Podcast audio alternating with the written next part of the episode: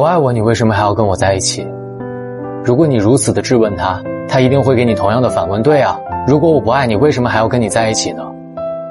他想说的是，别质疑，我是爱你的，但其实心里的话却是，我只是还没有等到更好的下一个。如今有一个人痴痴的对我好，我为什么要放弃呢？就当是免费保姆呗。所以，当你绞尽脑汁也想不通的问题，其实是如此简单。要怪，就怪自己太单纯了，对方太自私。爱不爱其实很简单，你心里的感受就是答案，只是看你。